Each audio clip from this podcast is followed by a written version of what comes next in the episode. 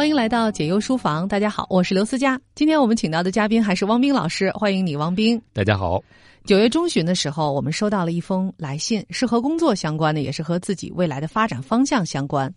他说：“思佳姐，汪斌哥，我最近离职了，心情既轻松，又有些对未知的担忧，经常就工作与同事之间有分歧，他们的工作态度就很有攻击性，而我呢，做事比较温和。”总结自己比起更有攻击性、冲在前面的工作，我适合在一个团队中做辅助，善于以柔克刚。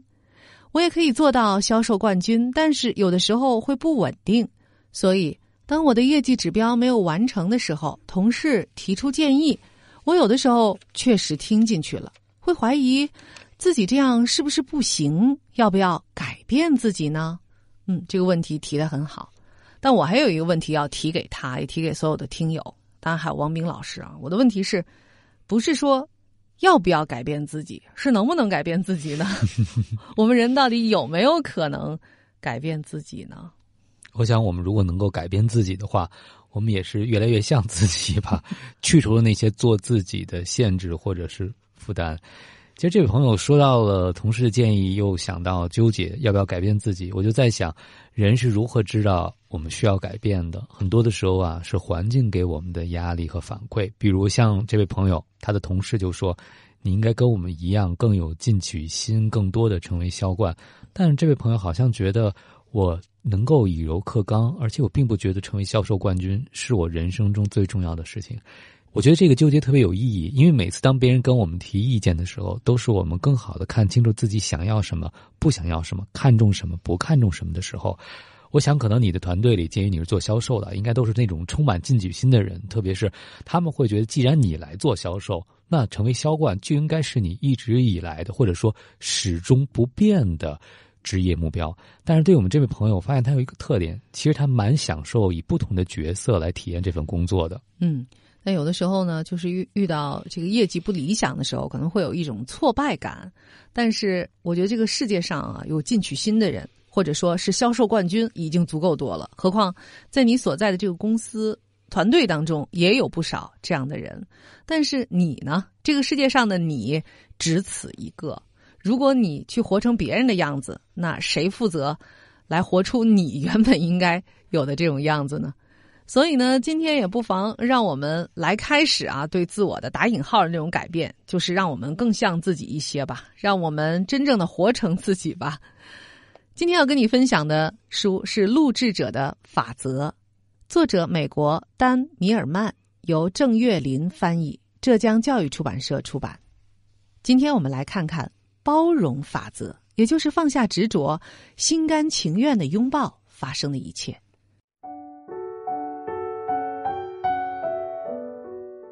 包容意味着接受此刻、此生、此生，敞开胸怀接受。包容的要求是抛开自己惯有的生活方式，让生活与一种更高的意志保持一致。这更高的意志是心之智慧的表达，绝不应该是被动接受。包容的人会将每次挑战变成一种获得精神成长的方式，并扩展自己的认知。有人认为，让人强大的是坚持。但有时，其实是放手。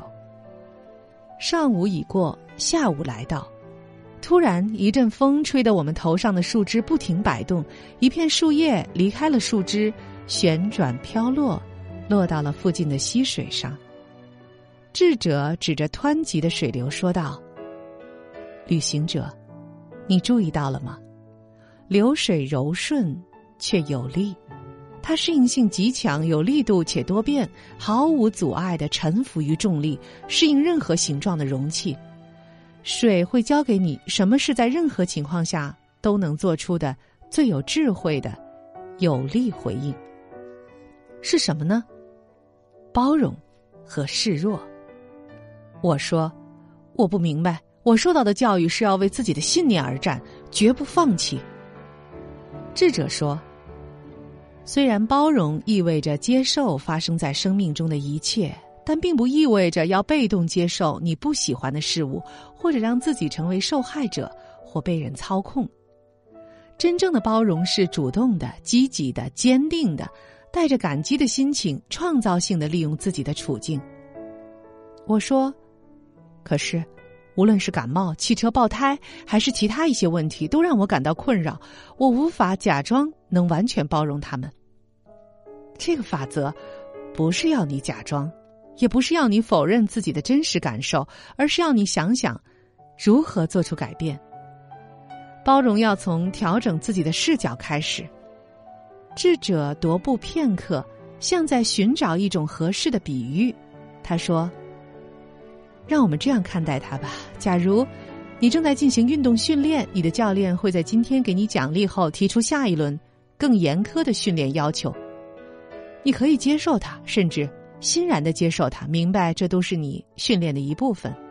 在日常生活中也是如此。旅行者，精神意志就是你的教练，而生活就是你的训练场所。所以我要问你。你可不可以将一次感冒或一次爆胎视作学习和成长的一部分呢？我开玩笑的说道：“我也许可以，但我永远都无法想象自己会包容汽车爆胎。”智者微微一笑，解释说：“按照这个法则，他引导你包容的是此时此刻，是接受发生的一切，包括接受你对周围发生的一切做出的反应。”它不仅意味着接受生活的起起伏伏，也意味着要接纳你自己，包括接纳你的身体、你的想法和你的感受。你是说，一旦我学会接纳自己并包容发生的一切后，生活就能变得轻松吗？他说：“生活会继续给你挑战和磨练，但是当你在生活中放松下来，即便是遇到困难。”你也会发现乐趣，就像在玩竞技游戏或解谜一样。我说服不了自己，这些都是说起来容易，做起来难。智者答道：“所有事情都是知易行难，所以要从小事做起。当你和他人发生分歧，先认可他人的观点，然后看看会发生什么。忽略那些不如意的琐事，听从古希腊哲人艾比克泰德的教诲。”他对学生的教导是：学着去接受每件事情的发生。我说，在我学过的所有法则中，这个似乎是最难的，感觉我不得不放弃我的渴望、价值观以及偏好。听到我这样说，智者容光焕发。他说：“包容法则，尊重每个灵魂迸发出的个性火花，你不需要放弃，旅行者，你只需要。”离开自己常走的路，舍弃平凡的小我意志，而服从于大我的意志，并不是常见的做法。因为每个人宁愿做自己更喜欢的事情，这是可以理解的。但是，生活并不总能带来我们想要的东西，所以我们的渴望会带来依恋、焦虑和失望。遵从小我的意志，也许会带来暂时的满足，但不会带来长久的幸福。当你清晰的认识到生活的意义并不只是获得你要的东西，还要学会接受你有的东西时，你就会按包容法则来对生活进行调整。我问：“那我应该如何实践这个法则？”要从在所有情况下都这样提问做起。什么是所有相关者的最高利益？这也许意味着要在自家房顶还漏雨的情况下，为干旱地区祈雨。真正的包容体现在这样的愿望里：虽非我的意志，但我愿你的意愿成真。这种要求对我来说太高了。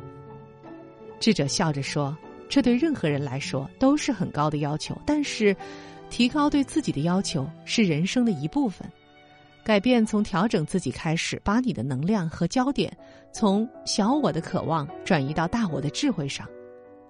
你是说神的意志吗？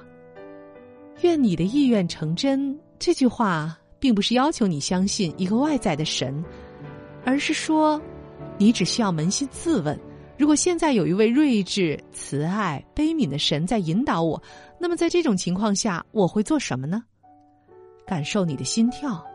倾听你内在的更高自我的声音，然后你就会知道该做什么，并且找到做这件事的勇气和热情。因为无论你是否完全意识到，精神都是作用在你身上的。我向智者坦白，我不确定该从何处做起。试着向生活敞开自己，能做到哪里就做到哪里。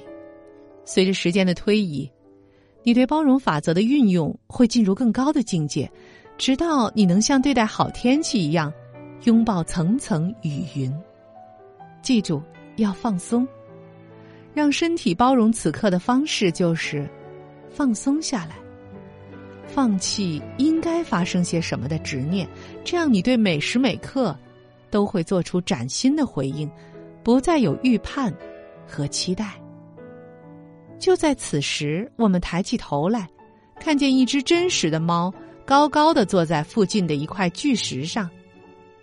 我说：“女王陛下临朝了。”智者把这当做另一堂课的主题。他说：“旅行者，你注意到猫对自己要去的地方有多么坚定了吗？”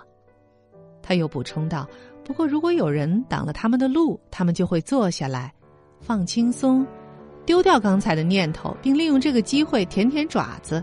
很少有人能比猫或武术大师更能领会包容的意义。”我问。包容法则和武术有什么关系？最高境界的武术似水一般流动多变，应时而动，绝非机械性的应激行为。此等功夫教导我们要借力打力，与生命的力量相融合，而不是去对抗，白费力气。智者不再讲话，仰视群山片刻，又转过头对我说：“很久以前，我曾是一名。”努力学习剑道的武士，我终日训练，练习削刺招式和躲避动作。我找到了一位愿意教我的师傅，但他始终不点评我的技巧，非说那些都不重要。相反，他一直强调务必摒除对胜利、安全和其他渴求的念想，唯有无欲、无求、无念，舍弃小我的武士，才能抛开杂念。专心致志，在决斗中，能够包容死亡的人，才能活下来。贪生怕死之辈必败，能理解吗？这个法则事关生死，是非常有应用价值的。你越是能放下心之所念，就越能获得更大的自由。我问：说到底，这个法则究竟什么时候才会被用在日常生活中呢？智者开怀大笑：“什么时候用不上呢？选个你平时会拒绝、回避、抗拒的情形，然后完全包容它，让它对你有利，再充分的利用它。当你为世界的积极变化而努力时，包容你最极致的冲动吧。不过记住，要像猫一样，不要为了你无法掌控的局面徒劳抗争、躁动不安。”我们停下脚步。细细观察脚下连绵的山丘，智者在绿草如茵的山坡上坐了下来，我也照做。智者平静的几乎虔诚的说：“我明白向生命臣服有多难，毕竟世上总有贪念、痛苦和不公。不过，你终究会看到万事万物都有其秩序，相信尽管困难重重。”但宇宙中的一切，都在按它应有的样子发展。包容是谦逊的表现，代表我们认识到生命是一道谜题，无法用思考探清它的深度。就像艾萨克·巴什维斯辛格所写的：“生命是上天的一部小说，让上天执笔吧。”智者最后的总结是。旅行者，我可以向你保证，包容法则会带你走向自然而然的优雅，带你体验信仰的绽放，并让你与万物实现本质上的和谐共存。这种意念是如此深邃，它会加速你的成长，推动你发掘潜能，并引领你进入某个精神世界，而这个世界出现的时间，远早于现实世界。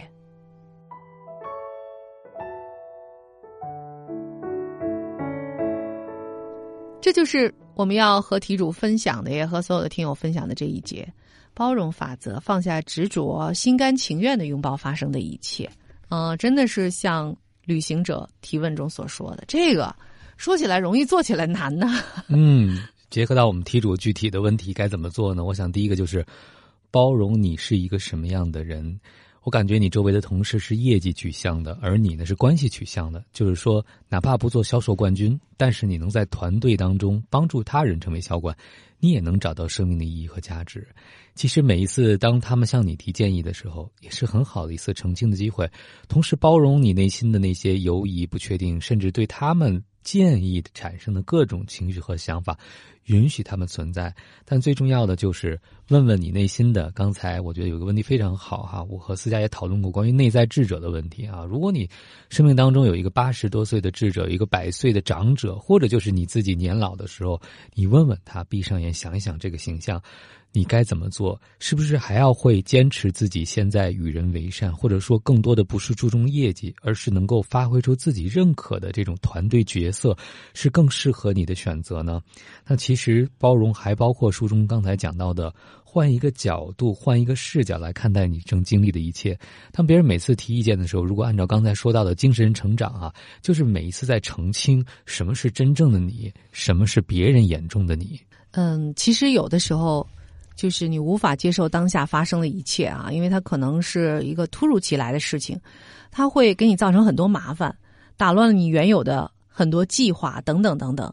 所以在当下那一刻，你是很难能够真正的包容它，而且能够呃瞬间的就臣服，能够悦纳，就是悦纳所有的这一切，这是很难的。但是呢，可能随着事件的推移，因为这个事情已经发生了嘛。那你接受也得接受，你不接受也得接受。可能经过一段时间的震惊啊和呃愤怒或者是反思之后，然后你就去按部就班的处理这件事情。然后呢，在处理的过程当中，你可能渐渐的就会发现这件事情发生在你生命当中，它一定是有其价值和意义的。所以呢，在说这个包容法则的时候，在和题主和听友们分享的时候，其实是想提醒大家。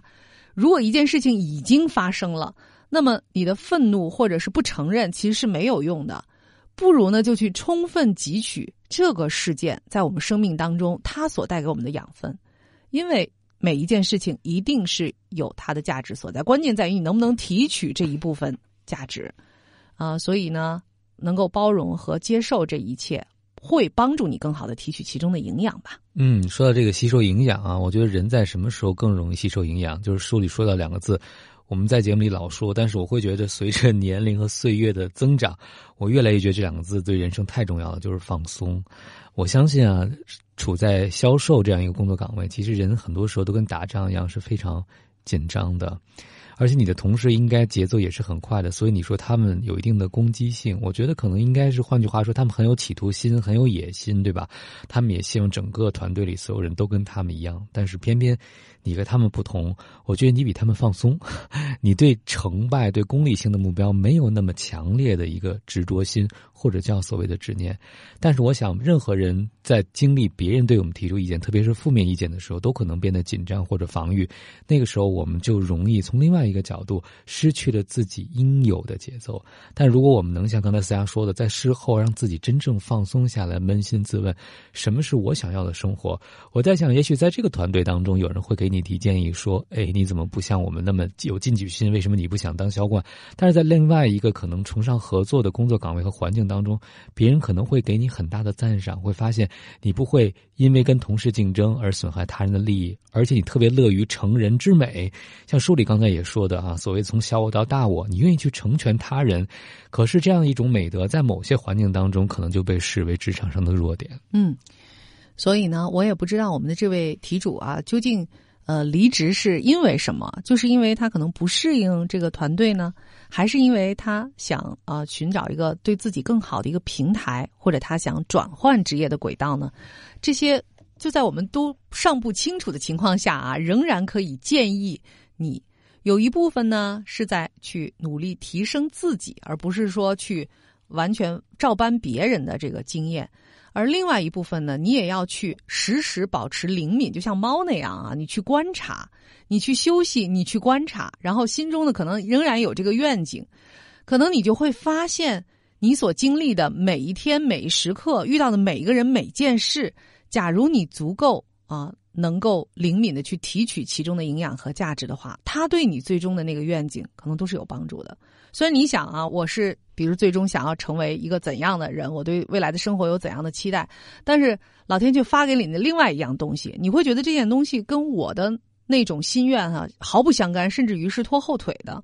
但是当你细细的拆开这个包装丑陋的礼物，慢慢的去体会老天的苦心的话，你会发现这最终是一份美意。你需要先学习这个，然后最终呢就会慢慢的打通关啊，然后可能。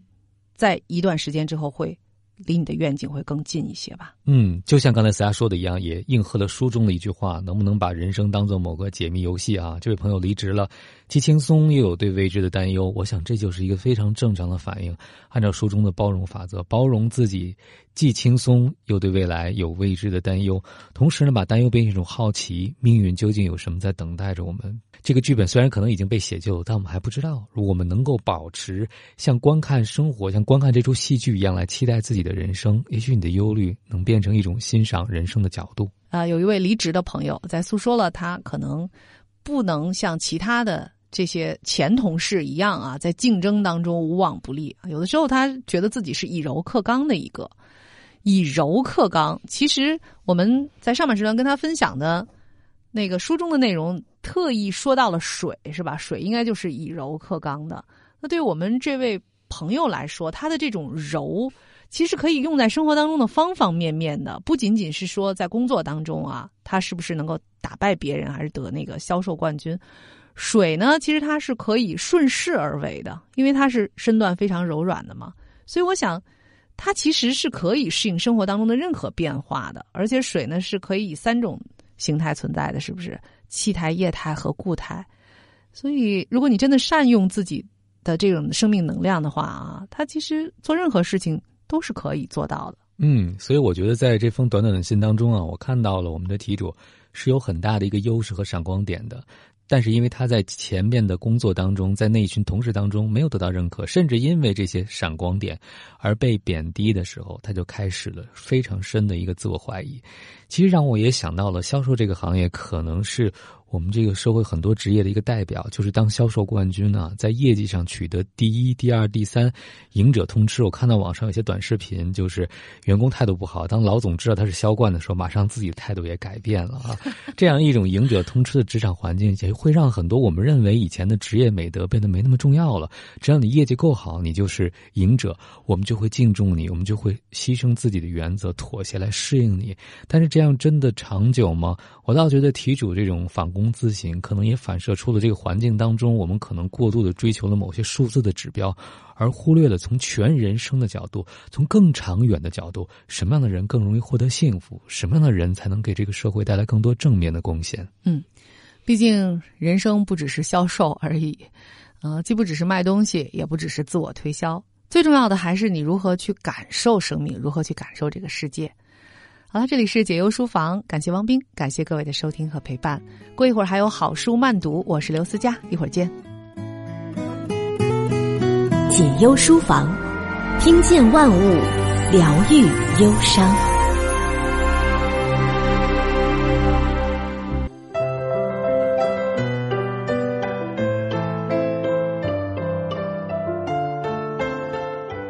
好的，欢迎回来，这里是好书慢读。大家好，我是田阳。我们接着跟大家分享这本书《三杯茶》。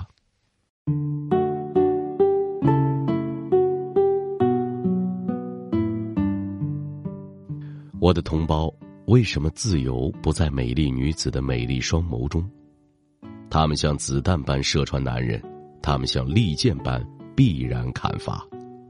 世界上一只最古老佛教石雕上的涂鸦，位于巴尔蒂斯坦沙帕拉河谷。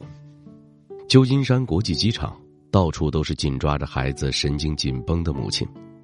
圣诞节将至，成千上万赶着搭机的疲惫旅客蜂拥而至，希望能及时回家与家人共度佳节。但航站楼的微弱广播一次又一次宣布班机延误的消息，机场大厅滞闷的空气里弥漫着明显的焦虑和恐慌。摩顿森走到行李转盘，等待他那破旧的背包从成堆的行李箱中出现，把背包甩到肩上，脸上挂着入境旅客特有的微微笑容。摩顿森开始跟刚下飞机时一样，用期待的眼神扫视人群，希望能看到玛琳娜，但无论他怎么寻觅，都看不到玛琳娜乌黑的秀发。四天前，他们通过一次电话。他在拉瓦尔品蒂的电信局，通过充满回音和噪声的电话线跟他对话。摩顿森听到他说要来接机，但还没来得及重复航班信息，他预定的六分钟电话就被切断了。担心花钱，所以他也没再打电话。此时他又在付费电话亭拨了玛琳娜的电话，不过回应他的是自动录音。“嗨，亲爱的。”他清楚的听到了自己喜欢的声音。是我，Greg，圣诞快乐！你好吗？我很想你。我顺利到达旧金山机场了，会搭湾区捷运到你那里。Greg，他接起了电话。嗨，嗨，你好吗？他说：“你听起来有点儿……哦，听我说，我们必须好好谈谈。你离开之后，事情发生了一些变化，我们能谈谈吗？”当然。他感到腋下的汗水正拉得皮肤发痛。上次冲澡已经是三天前的事儿了，我现在就回家。他挂上了电话。他很害怕在学校计划毫无进展的情况下返家，但在漫长的岳阳旅程中，只要一想到马琳娜、布莱兹和戴娜，所有的恐惧就减轻了。他想，飞离了失败，至少还可以飞回所爱的人身边。他先坐巴士到最近的湾区捷运站。再搭捷运到旧金山市中心，搭乘去往外日落区的街车。他反复想着玛琳娜的话，一路上忐忑不安，揣测着他话里暗藏的讯息。他知道，除了从拉瓦尔品蒂打的那个电话之外，他已经有好几个月没有跟他联络过。但他应该能理解，为了把建学校的费用控制在预算内，他不能总是花钱打国际长途电话。他会努力弥补的。他打算用伯克莱银行里仅剩的一点钱，带他和孩子们到什么地方度个假。他抵达玛丽娜住处附近时，已经是两个小时之后，太阳早已沉入灰蒙蒙的太平洋中。他走过好几条街，越过装饰着圣诞灯饰的整齐的灰泥房屋，走进寒冷的海风里，然后爬上他的公寓楼梯。玛琳娜开了门，单手拥抱了他一下。然后站在门口，清楚的表示不打算请他进去。我只想跟你说，他说着，他等着听，背包还背在肩上。我和马里欧又开始约会了。马里欧，你忘了马里欧那个从加州大学旧金山分校毕业的麻醉医师？摩顿森站着，茫然的看着他。呃，我之前的男友，我记得告诉过你，我们。玛丽娜继续往下说，内容大概是在提醒他，他曾经见过马里欧几次，他们一起在急诊室工作过等等，但这个名字对他来讲没有任何意义。看着他的嘴唇，丰满的唇，他想那是他最美的地方。看着他的丰唇，他没有办法思考任何事情，直到他听到。呃，所以我帮你订了间汽车旅馆。玛琳娜还没说完，摩顿森已经转身离开，走进冷冽的海风中。天已经全黑了，他发现背包突然变得很重，重的他根本走不完另一条街。幸好，海滩汽车旅馆的红色霓虹灯招牌就挂在拐角，像个亟待处理的巨大伤口。跟口袋里最后的现金告别之后，摩顿森住进一间合成版装潢、烟味熏人的客房里。他冲了个澡，在背包里翻找干净的衬衫，穿上其中最不皱的一件。昏暗的灯光和开着的电视让他昏昏欲睡。一个小时后，敲门声将摩顿森从累得连梦都没有的睡梦中惊醒。他坐了起来，环顾四周，还以为自己仍在拉瓦尔品地。电视上，一个叫纽特·金瑞器的人正在播报新闻。一个美国人说着他无法理解的话：“少数党党棍要求共和党执政。他摇摇晃晃的走过去开门，仿佛房间正飘在大海上。玛琳娜站在门口，穿着她最喜欢的黄色大衣。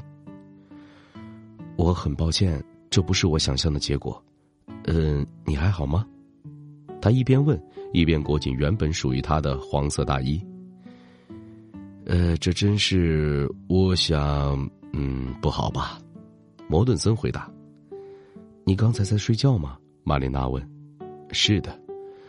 我并不想让事情变成这样，但你在巴基斯坦的时候，我没办法联络你。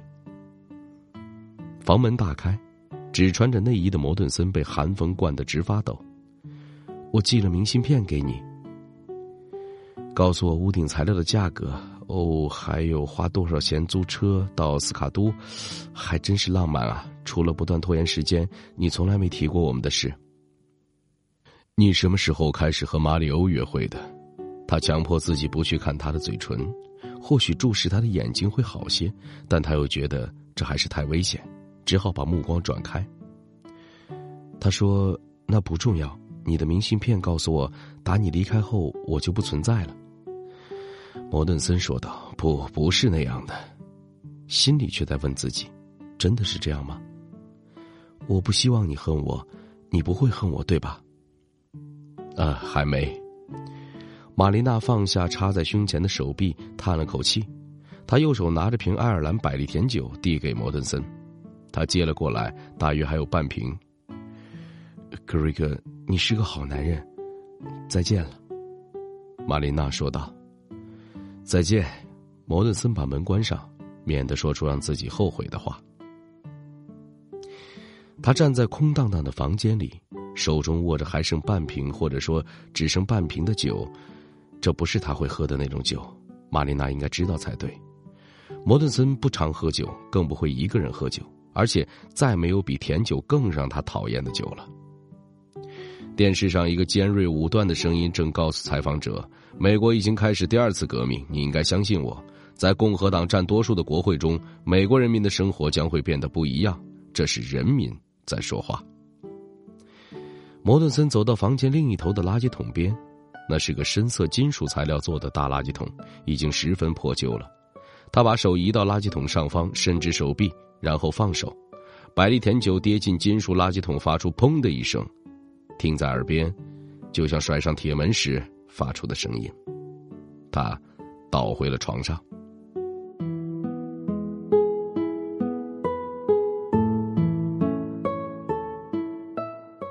好，时间的关系，今天跟您先分享到这儿。我是田阳，我们下期再见。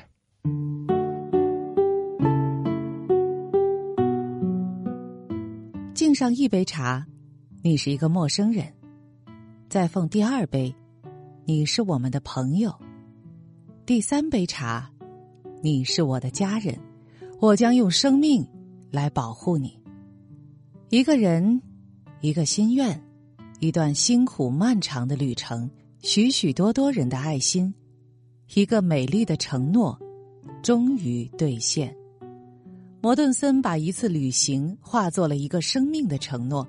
从而改变了他在路途中所遇见的人的命运，并通过文字将看似不相干的人拉在一起，娓娓道来。他朴素的心便很快让你跳进三杯茶的友情世界里去，令你也嗅到茶的清幽香味儿。他教晓我们爱是怎么一回事儿，因为有了爱，他才在黑暗中。看见星辰，这是一趟非比寻常的旅程。在这旅程上，不仅有他的脚步，也可以有你我的脚步。我们愿意与摩顿森一起结伴同行吗？对很少知道中亚生活的人们来说，这是扣人心弦的第一手报道。三杯茶就是那个有关承诺的故事。一个人。一个承诺，一段辛苦漫长的旅程许许多多人的爱心。一个美丽的承诺终于实践。故事的后来的确是美好结局在过去的十几年内摩顿森总共在巴基斯坦阿富汗及喜马拉雅山区盖了不止一所而是六十余所学校特别是能让女孩子上学的学校。如果您也被这个承诺故事感动请将这本书推荐给您的学校图书馆朋友吧。